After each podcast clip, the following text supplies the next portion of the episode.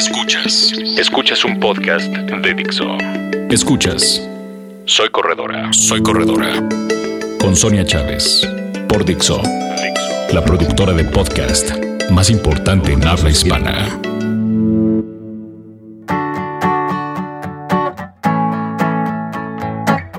Amigos de Soy Corredora, estamos aquí en Dixo para tener este podcast donde vamos a hablar de los 10 objetivos que todo corredor debería de cumplir en su trayectoria. Y bueno, la verdad es que estoy súper contenta porque bueno, me voy a compartir estos, digamos, estos 10 objetivos que no solo son que sean míos ni nada, sino que salieron de muchas eh, pláticas, de correos, de gente con la que hemos, de corredores que hemos compartido nuestras experiencias y que me gustaría que si ustedes tienen otro objetivo que también debamos cumplir y que no está incluido aquí, pues nos lo hagan saber.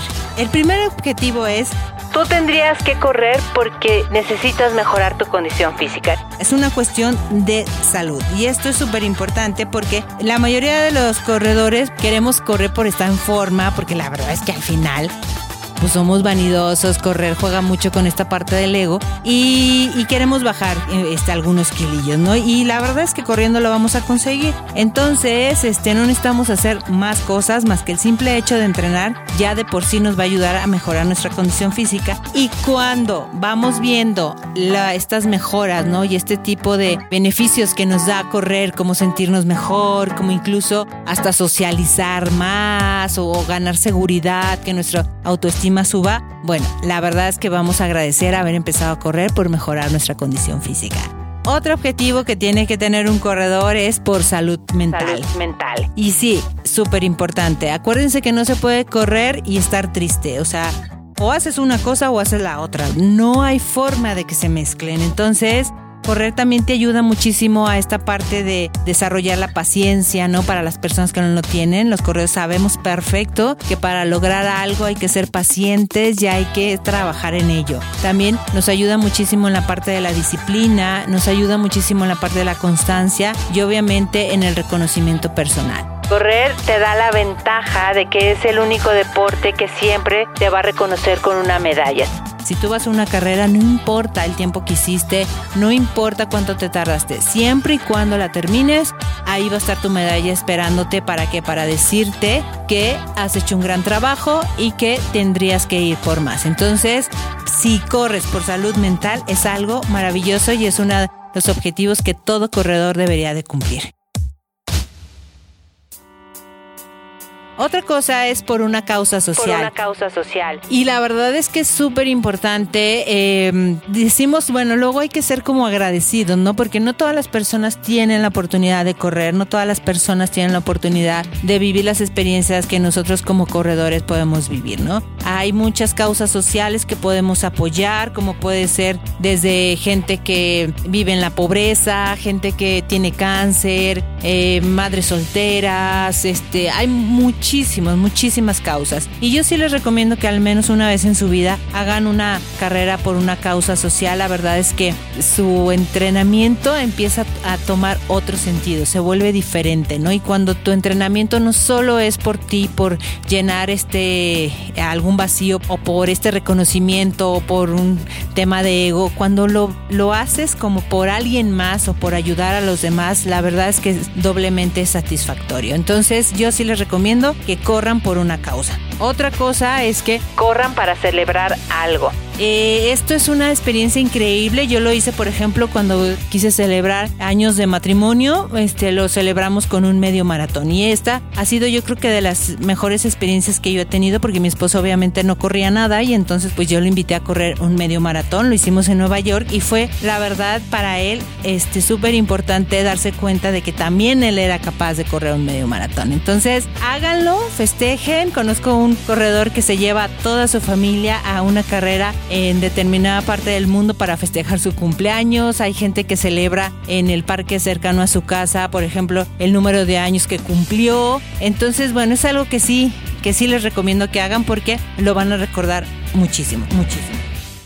Otra cosa, otro objetivo es, bueno, para ser parte de un equipo, esta es una experiencia que ustedes tienen que vivir. ¿Por qué? Porque al entrenar equipo te ayuda muchísimo, sobre todo cuando estás empezando, a motivarte, a no aventar la toalla, ¿no? Y decir, no, ya no quiero hacerlo porque pues cuando estás empezando muchas veces, pues tú solito te vas a boicotear y tú solito vas a decir, no, ya para qué, pues ni veo resultados ni nada. Entonces, si están en un equipo, la verdad es que se van a ir, así que salió picando unos a otros, van a adquirir más compromiso porque van a decir, bueno, no, es que quedé con fulanito de ir a entrenar. Entonces sí Está comprobado que, que entrenar en un equipo aumenta en un 30% las posibilidades de cumplir con tus retos. Entonces sí les recomiendo que busquen un equipo. Hay muchos equipos que son gratis, que solo se tienen que unir y que no tienen ningún costo, que no tienen que hacer nada más ni llenar papeles ni nada de esas cosas, sino solo el simple hecho de unirse e irse a correr con ellos. Otro objetivo que tendrán que cumplir es, bueno, para viajar,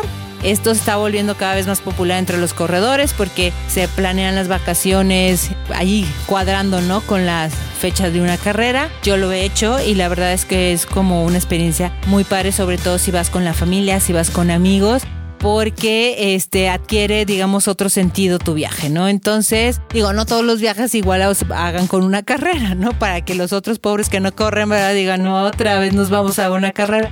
No, pero sí háganlo a lo mejor una vez en su vida para que sepan y involucren a todos los que están a su alrededor y que, bueno, vivan la experiencia, ¿no? La verdad es que es una experiencia muy, muy padre porque todo mundo se vuelca en el evento y después de eso, bueno, obviamente tú como corredor te sientes un superhéroe. Entonces, háganlo una vez en su vida.